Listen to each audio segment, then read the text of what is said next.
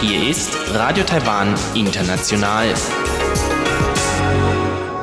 Zum 30-minütigen deutschsprachigen Programm von Radio Taiwan International begrüßt sie Eva Trindl. Folgendes haben wir heute am Samstag, dem 16. Januar 2021 im Programm. Zuerst berichtet Henning Meyer im Blickpunkt über die neue Südwärtspolitik. Danach geht es weiter mit einer Rundreise zu heißen Quellen in Taiwan mit Ilka Wild. Nun zuerst der Blickpunkt. Um den Austausch und die Zusammenarbeit mit 18 Ländern in Südostasien, Südasien und Ozeanien zu verbessern, implementierte die Regierung 2016 die sogenannte neue Südwärtspolitik. Henning Meyer sprach mit Marcin Jeschewski, Leiter des Forschungsprogramms Neue Südwärtspolitik von Taiwan Next Gen Foundation, über Sinn, Ziele und bisherige Ergebnisse der neuen Südwärtspolitik.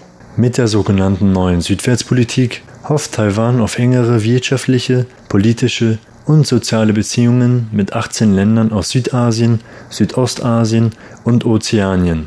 Ich hatte die Gelegenheit, mit Marcin Jerzewski, dem Leiter des Forschungsprogramms Neue Südwärtspolitik von Taiwan Next Gen Foundation, über die neue Südwärtspolitik zu sprechen. Die Intention der Tsai-Regierung beschreibt Marcin Jerzewski dabei wie folgt. Die Zeichenregierung beschreibt die neue Südwärtspolitik als eine menschenorientierte Politik. Also der persönliche Austausch zwischen Personen aus Taiwan und aus äh, die Zielländer ist, ist, ist das wichtigste Ziel äh, dieser Politik.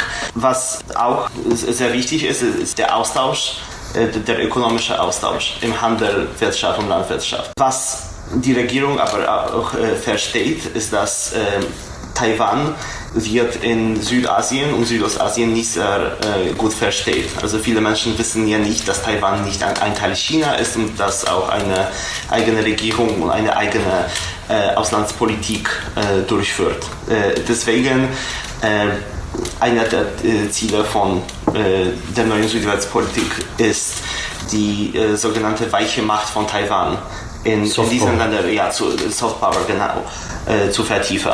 Und der, der letzte Ziel ist auch, die regionalen Märkte zu verbinden. Ob die neue Südwärtspolitik schon Früchte trägt, beurteilt der wissenschaftliche Mitarbeiter von Taiwan Next Gen Foundation so.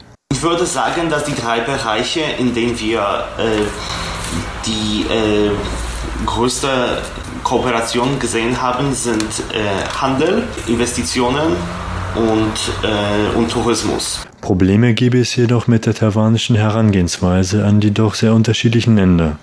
Wie kann man äh, eine allgemeine Politik für Länder, die so different wie zum Beispiel Australien und, und Brunei sind, äh, durchführen? Natürlich ist die geografische äh, Proximität äh, sehr wichtig aber ich glaube auch, dass in dem taiwanischen Außenministerium nicht genug Spezialisten gibt, die äh, diese verschiedenen Regionen äh, wie äh, Australien, äh, Südasien und Südostasien ausführlich verstehen können. Die neue Südwärtspolitik ist noch relativ jung. Marcin Jarzewski lobt die Idee, sieht aber noch Verbesserungspotenzial bei der Umsetzung. Ich würde sagen, dass die neue Südwärtspolitik eine, eine neue und eine, eine äh, gute, eine richtige Richtung für die Außenpolitik von Taiwan definiert. Äh, es ist natürlich wichtig, die äh, internationale Beziehungen eines äh, Landes wie Taiwan zu äh, diversifizieren. Das kann man äh, durch die neue Südwärtspolitik sehr gelungen erschaffen. Das Problem ist aber, dass es noch sehr wenig Kooperation zwischen verschiedenen äh, Ministerien als auch äh, zwischen äh, Länder und, und Stadtregierungen gibt. Und äh, ich würde sagen, dass, ein, dass diese äh, Zusammenarbeit dass, äh, der, der, wichtigste Teil einer gelungenen Zusammenarbeit zwischen Taiwan und die 18 Ziel Zielländer wäre. Henning Meyer sprach mit Marcin Jaschewski, Leiter des Forschungsprogramms Neue Südwärtspolitik von Taiwan Next Gen Foundation, über die neue Südwärtspolitik Taiwans.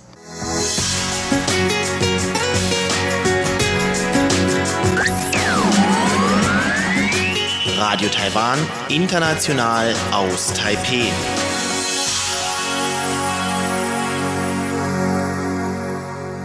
Nun geht es weiter mit Ilka Wild und Reise durch Taiwan. Heute führt uns unsere Reise zu verschiedenen heißen Quellen.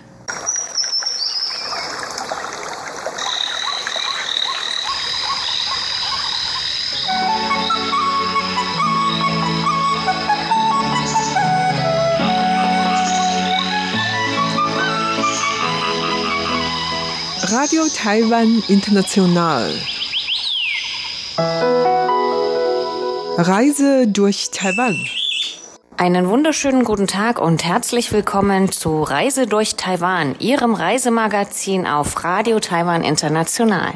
Mein Name ist Ilka Wild und wie Sie an dem Datum vielleicht erkennen können, ist ja jetzt auch in Taiwan Winter und man kann es kaum glauben, aber auch hier auf Taiwan kann es ganz kalt sein.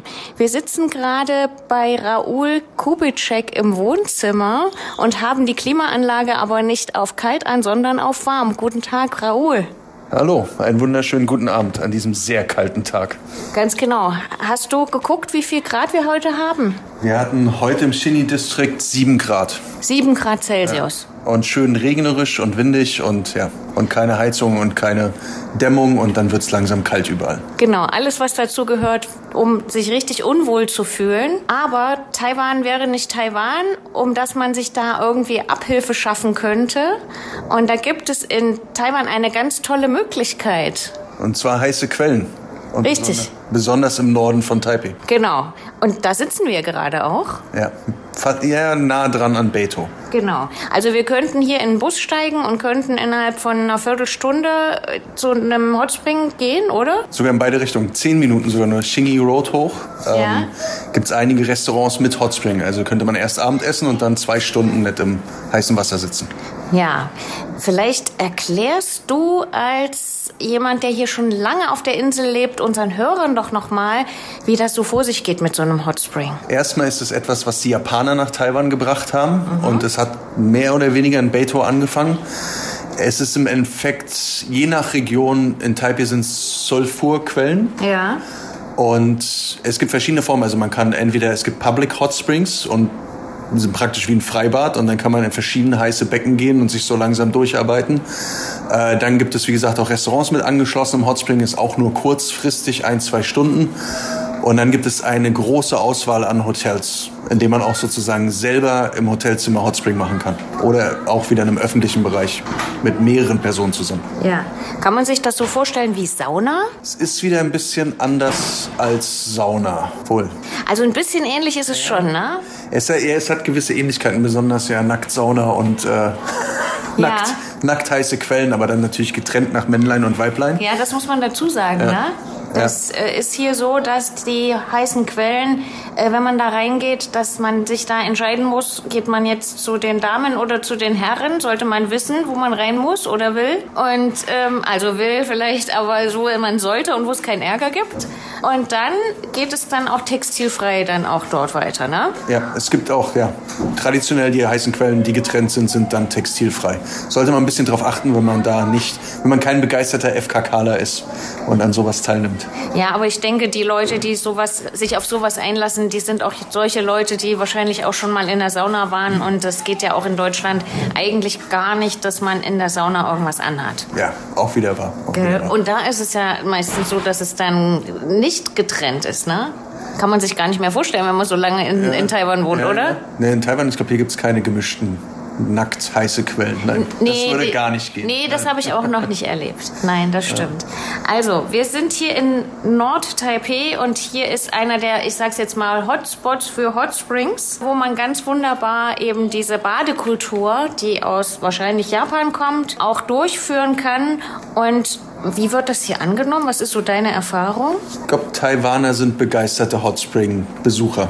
Ja. Besonders im kalten Wetter, aber selbst gibt auch Leute, die gerne im Hochsommer immer noch in ihre 38 Grad Hot Spring springen und es ist besonders beliebt bei den älteren Damen und Herren, weil es auch einen gewissen Spa-Effekt hat, Entspannungseffekt. Ja. Und man kann auch immer schön im Public Hot Spring in Beito sehen, wie die älteren Damen und Herren eigentlich im heißesten Becken sitzen, in dem viele Leute schon gar nicht mehr ihren Fuß reinbekommen, weil es so heiß ist. Genau so sieht's aus.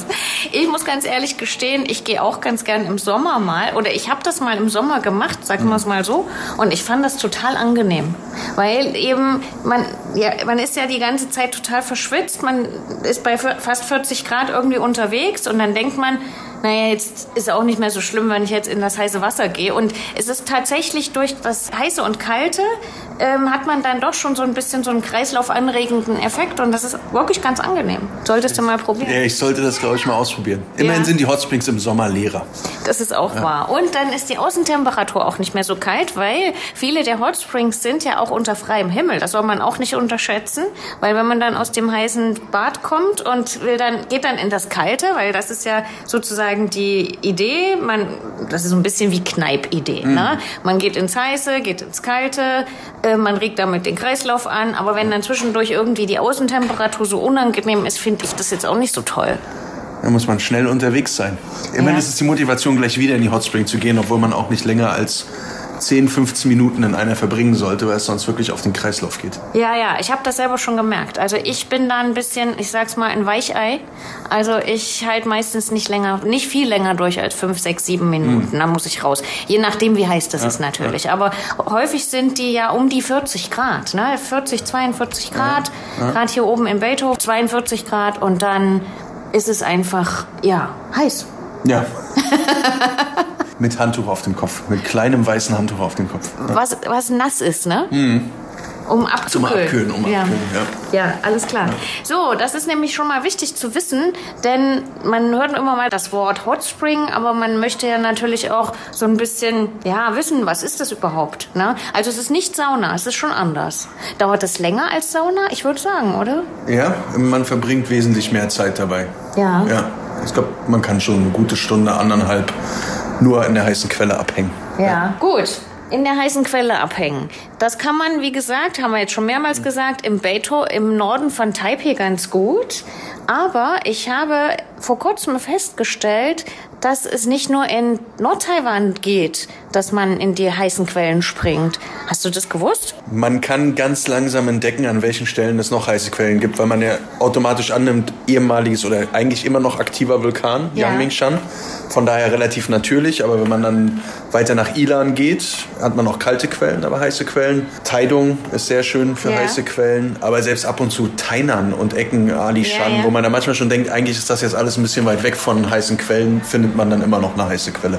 Ja, und ich würde jetzt ganz gern mal mit dir so eine Art Inselrundreise machen. Denn das ist wirklich erstaunlich. Man könnte, wenn man das wollte, einen Hot Spring Urlaub machen auf Taiwan. Das können wir natürlich heute nur gedanklich machen, weil so schnell würden wir das jetzt gar nicht hinbekommen.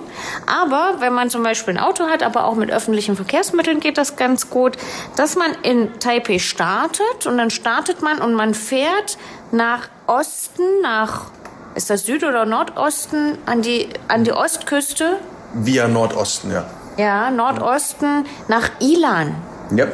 Aber auf dem Weg nach Ilan kann man eigentlich noch einen Abstecher nach Ulai machen, oder? Ula ist auch sehr schön in den Bergen gelegen in Süd-Taipei, hinter Xindian. Und auch eine wunderschöne Auswahl an verschiedenen Hot Springs, Hotels oder direkt in Ulai Stadt. Im Fluss, abgesperrt ein bisschen und dann da sitzen und ähm, sozusagen öffentlich unter den Augen aller im Hot Spring abhängen. ja, das habe ich schon mal gemacht. Vor vielen, vielen Jahren. Da geht man einfach hin und äh, aber mit Badeanzug selbstverständlich, Ja. ne? ja, das ist ein bisschen, das ist jetzt wirklich zu öffentlich. Ja. Ja, und dann, ähm, oder hängt nur die Füße rein oder so, ne? Und das geht dann, das ist dann so ein bisschen ausgewaschen, das hat so natürliche Becken, ne? Naja, so ein bisschen am Flussrand und, Ja. und eingebaut, aber ich habe mich da noch nicht rangetraut an der Stelle. Ja, aber es gibt ja auch Alternativen. Also gerade in Ula ist es ja auch so wie in vielen anderen Ecken, wo es um das Thema Hot Spring geht, auch. Es ist ganz leicht, was ganz Günstiges zu finden.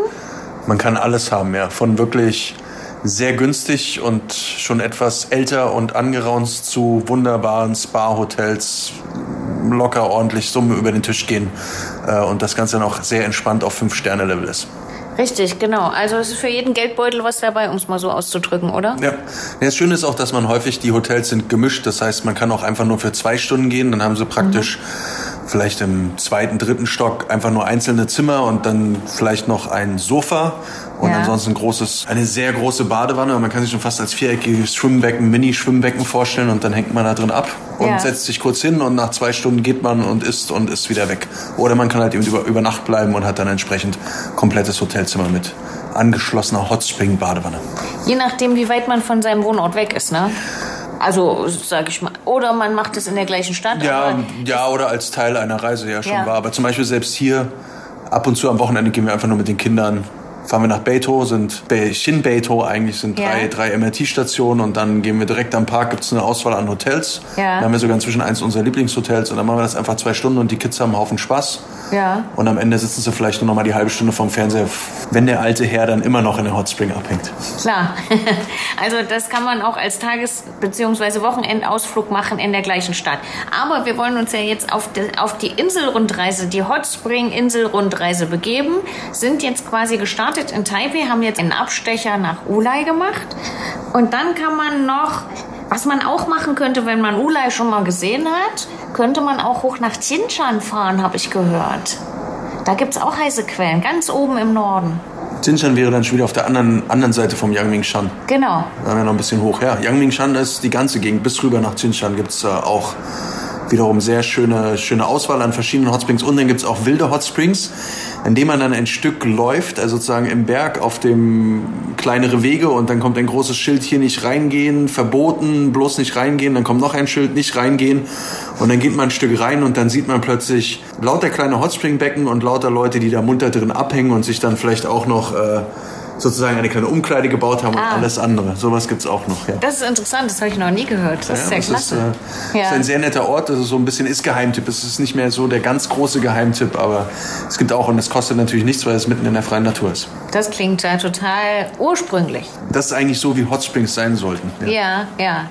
Aber wenn wir von Chinchan oder der Ecke, wo du gerade gesprochen hast, äh, dann aufbrechen nach Ilan, müssen wir dann weiter in den Süden fahren, ne? an der Küste eigentlich lang. Ja was sich schon an sich lohnt, sich da langsam runterzuarbeiten, ja. wenn man durch den Tunnel ist und genau. dann in Jiaoxi vielleicht die ersten Hot Springs mitnimmt und dann seinen Weg weiter nach Süden macht. Ja. Richtig. Du sagst jetzt gerade Jiaoxi, das ist auch ein ganz besonderer Ort, ne? Jiaoxi ist, ist im Endeffekt eigentlich fast schon ein Hotelort, ja. in dem vom das Evergreen ist wahrscheinlich das bekannteste, aber wahrscheinlich sind da locker 30 Hotels, die auch wieder in allen Formen, Farben und Qualitäten Hot Springs anbieten. Ja. Und auch wiederum dann, man kann auch seine Füße einfach nur in einen kleinen Bach hängen dort und, und die ganze Sache genießen. Oder, oder man kann in Jiaoxi, ein Stück den Berg hochfährt, ist das Hotel Royal, das Laoye, das der absolute Luxus in Hot Spring ist. Ja, ganz japanisch, ne? Im japanischen Stil, in den Berg gebaut, äh, mit dem offenen Swimmingpool und Hotspring draußen mit einem Blick runter auf die ganze Ilan-Ebene ja. und dann das Hotel selber auch sehr beeindruckend, aber da muss man ein bisschen sparen, bevor man sich das leisten kann. Ja, okay. Also, wir gucken mal, ob wir vielleicht noch auf dem Weg weiter um die Insel noch ein bisschen was Preiswerteres oder was für Mittelpreis finden. Ich denke, da wird es eine ganze Menge geben. Also, erst Xiaoxi, das ist ein bisschen mondäner oder kann ein bisschen mondäner sein. Dann geht es weiter nach Ilan, da gibt es auch in allen möglichen Preisklassen auch Hot Springs, ne? Und Cold Springs, dafür ja. ist Ilan auch bekannt, wenn es einem zu heiß wird. Genau, das ist bei Suao, ne? Dann sind wir schon wieder ein Stück weiter unten, ja. Da gibt es ja noch andere in Ilan, weiter in oben. In Ilan selber gibt es auch noch welche, ja. Okay, aber davon reden wir erstmal nicht, weil wir sind ja immer noch mitten im Winter und müssen uns eigentlich wärmen anstatt abkühlen, ja? ja. Deshalb lassen wir die kalten Quellen heute mal weg und fahren trotzdem über Suau weiter nach Süden. Ich glaube, in Suau gibt es aber wirklich nur, nur Cold Springs, also nur kalte Quellen. Und dann kommt man nach vielleicht anderthalb Stunden Autofahrt oder zwei so im Gebiet von Hualien an. Ja, wenn alles gut geht und mit den neuen Tunneln, ja. Ja. Zwei, zwei, zweieinhalb, drei Stunden. Ja. Hualien selber würde ich immer sagen, ist gar nicht so ein Hotspring-Ort, aber du kannst mich überraschen. Ja, da gibt es was, was relativ unbekannt, aber wohl sehr, sehr gut sein soll, und zwar das Gebiet rund um Wenshan. Okay. Ähm, da gibt es auch heiße Quellen, die einen ganz besonderen, die sind, das sind keine Schwefelquellen, sondern das sind so Mineralquellen. Ja. Und die sollen auch ganz besonders gesund sein. Also das ist so, ähm, was ich so rausgefunden habe und werde das, wenn ich das nächste Mal in der Nähe von Hualien bin, auch mal versuchen rauszufinden. Wie gesagt, es ist relativ unbekannt. Ich glaube, die haben ihre besten Zeiten auch schon mal gesehen. Wahrscheinlich auch in der Zeit der japanischen Kolonialzeit und sind zurzeit nicht so vermarktet auch. Und da gibt's auch nicht so tolle Hotels und so, die das jetzt so mitvermarkten. Aber das Fremdenverkehrsamt, habe ich gesehen, macht da wohl auch Ausflüge hin. Na, dann ist immer wieder was Neues zu entdecken. Ja, Und vielleicht auch noch nicht so viel los ist. Ja, genau. Ansonsten gibt's an der Ostküste dann auch schon das nächste. Und zwar hast du gewusst, dass es dann ganz, ganz Ostküste, und zwar weg von der Hauptinsel, hast du gewusst, dass es auf Green Island auch Hot Springs gibt? Green Island ist immer noch auf meiner To-Do-Liste nach 13 Jahren. Okay, meine auch. da war ich auch noch nicht. Aber auf Green Island kann man eine ganze Menge machen, unter anderem wohl auch Hot Spring baden. Das wusste ich auch noch nicht. Aber ich würde jetzt auch weitergehen, weil wir da beide keine Erfahrung haben. Vielleicht können wir das ein andermal nochmal vertiefen. Ähm, wenn man weiter nach Süden geht, wie du es vorhin eingangs schon mal gesagt hast, gibt's auch in Taidong wohl auch Hot Springs. Sehr schönes Zyben. Ja, Zyben ist einer der traditionellen klassischen Hot Spring Orte. ja, Schön ja. auch in den Bergen gelegen und sehr gute Sulfat Hot Springs, ja. die man auch gekochte, in, in Hot Springs, in heißen Quellen gekochte Eier essen kann. Ach was, Ja.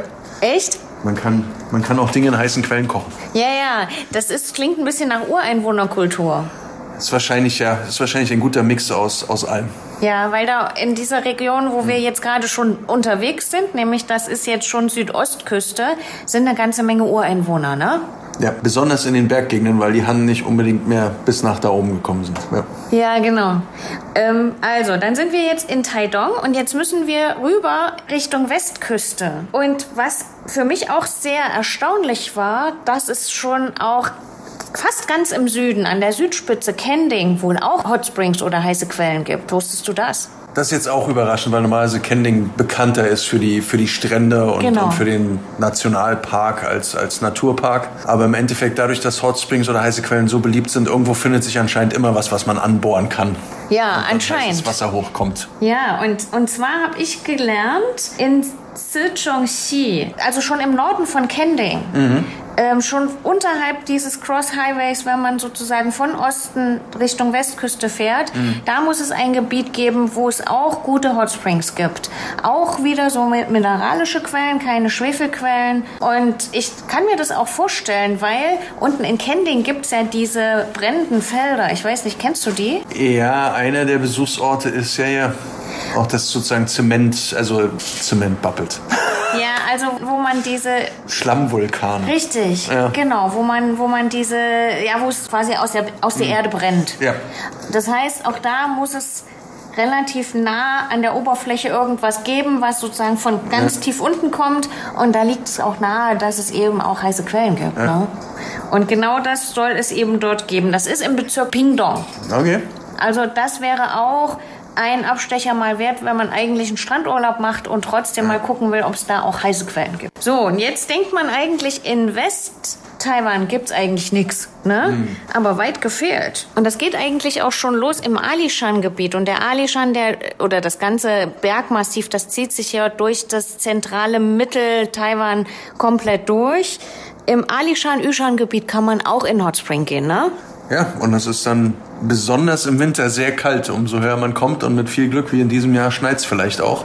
Aber dann kann man natürlich nicht nur den wunderbaren Alishan sehen und den Sonnenaufgang am frühen Morgen, sondern man kann sich auch auf den Weg in eine heiße Quelle machen. Ja, und wenn man dann wieder weitergeht und vielleicht ein bisschen weiter nach unten, also von der, von der Höhe her ein bisschen weiter nach unten geht, um nicht ganz so ausgekühlt zu sein, kann man auch nach Taichung gehen. Ja, und dann sozusagen dieser urbanen Gegend etwas entfliehen, Taichung mehr als Industriestadt. Dann bietet sich es ein bisschen an, etwas außerhalb in die heißen Quellen zu gehen. Genau, und da gibt es einen Ort, der heißt Boai. Der ist auf 800 Meter, also nicht ganz so hoch, aber schon auch noch auf Mittelgebirgshöhe. Und Da gibt es ein Atayal-Dorf und da gibt es heiße Quellen, die schon relativ früh entdeckt wurden. Und zwar schon 1907, habe ich gelesen. Oh, Und- waren die Japaner auf dem Weg, auf der Suche nach Kampfer und haben auf dem Weg auch noch ein paar heiße Quellen entdeckt. Sieht ganz so aus, ja. Das würde ich nämlich auch denken. Und das muss auch ziemlich heiß sein. Das kommt bei 48 Grad, kommt das Wasser da raus. Ja, dann sollte man wahrscheinlich ein bisschen kaltes Wasser dazu mischen, um sich nicht völlig zu verbrennen. So sieht's aus. Ähm, besonders beliebt soll das wohl sein, wohl im Herbst zur Baumfärbung, ne? als auch im Frühling natürlich zur Kirschblüte. Ne? Obwohl ich glaube, jetzt im Januar wahrscheinlich trotzdem am besten. Vielleicht ist die Natur dann nicht ganz so schön in dem Moment, aber Ja. bei wahrscheinlich sind da oben nur zwei Grad zurzeit. Ja. Ähm, wäre das das passende Wetter. Auf jeden Fall kann man sich da gut aufwärmen. Und dann gibt's auch noch ein sehr nettes Gebiet, was sowohl du als auch ich kenne, nämlich in der Region Miaoli. Ja, schwer beeindruckend. Erstmal fährt man, man, eigentlich fährt man ja immer nur durch Miaoli durch, frecherweise. Also man fährt auf der 3 nach Taichung oder mm, und dadurch denkt man immer so Miaoli, okay, dann steht dann vielleicht noch die Offshore-Windfarm und die Onshore-Windfarm. Ja. Aber vielleicht hat man Miaoli nicht so sehr im Kopf als Touristengebiet. Aber eigentlich das Schöne ist, wenn man Miaoli in die Berge fährt, auch Ja. zum Zelten. Äh, Und wenn man dort in die Berge fährt, gibt es auch eine wunderbare Hotspring-Gegend, Ja. die sich dann sozusagen der Fluss sich langsam durch von den Bergen runterkommt und man dann an dem ganzen Fluss entlang mehrere Hotels hat und teilweise sehr, sehr schöne Hot Springs Hotels. Genau.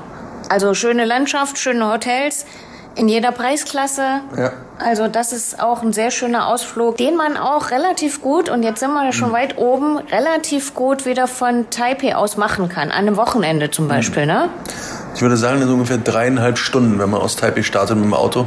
Ist wahrscheinlich sehr empfehlenswert, das Ganze mit dem Auto zu machen, weil es doch schon relativ inland geht. Ja. Ähm, und, und man dann auch wunderbar sozusagen die ganze Gegend genießen kann, wenn man sich da so langsam den Berg hochschlängelt. Ja, genau. Und damit wären wir schon wieder vor den Toren Taipeis angelangt. Weil zwischen Miaoli und Südtaipei ist dann auch nicht mehr so viel los mit Hot Springs, oder?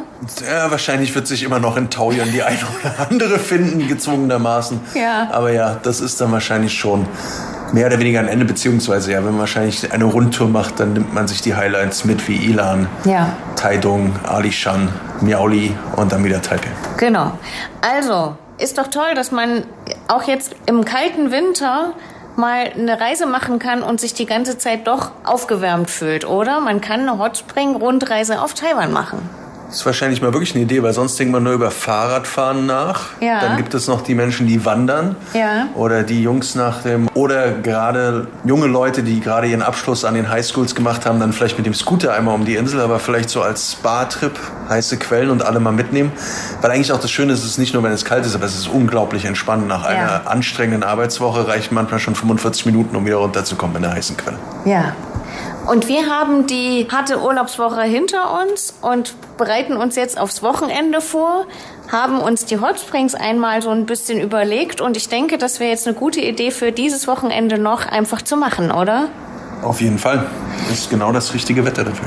Genau, in diesem Sinne vielen Dank Raoul für das Gespräch. Viel Spaß in den Hot Springs, auch mit den Kindern und ein schönes Wochenende. Und auch Ihnen, liebe Hörer, ein wunderschönes Wochenende. Bleiben Sie warm. Vielen Dank fürs Zuhören bei Reise durch Taiwan, Ihre Ilka Wild. Sie hörten das deutschsprachige Programm von Radio Taiwan International am Samstag, dem 16. Januar 2021. Unsere E-Mail-Adresse ist deutsch.rti.org.tv. Im Internet finden Sie uns unter www.rti.org.tv, dann auf Deutsch. Dort finden Sie weitere Nachrichten, Beiträge und Informationen über Taiwan. Außerdem Videos und den Link zu unserer Facebook-Seite. Über Kurzwelle senden wir täglich von 19 bis 19.30 Uhr UTC auf der Frequenz 5900 Kilohertz. Das, liebe Hörerinnen und Hörer, was für heute in deutscher Sprache von Radio Taiwan International. Wir bedanken uns bei Ihnen ganz herzlich fürs Zuhören. Bis zum nächsten Mal bei Radio Taiwan International. Am Mikrofon verabschiedet sich Eva Trindl.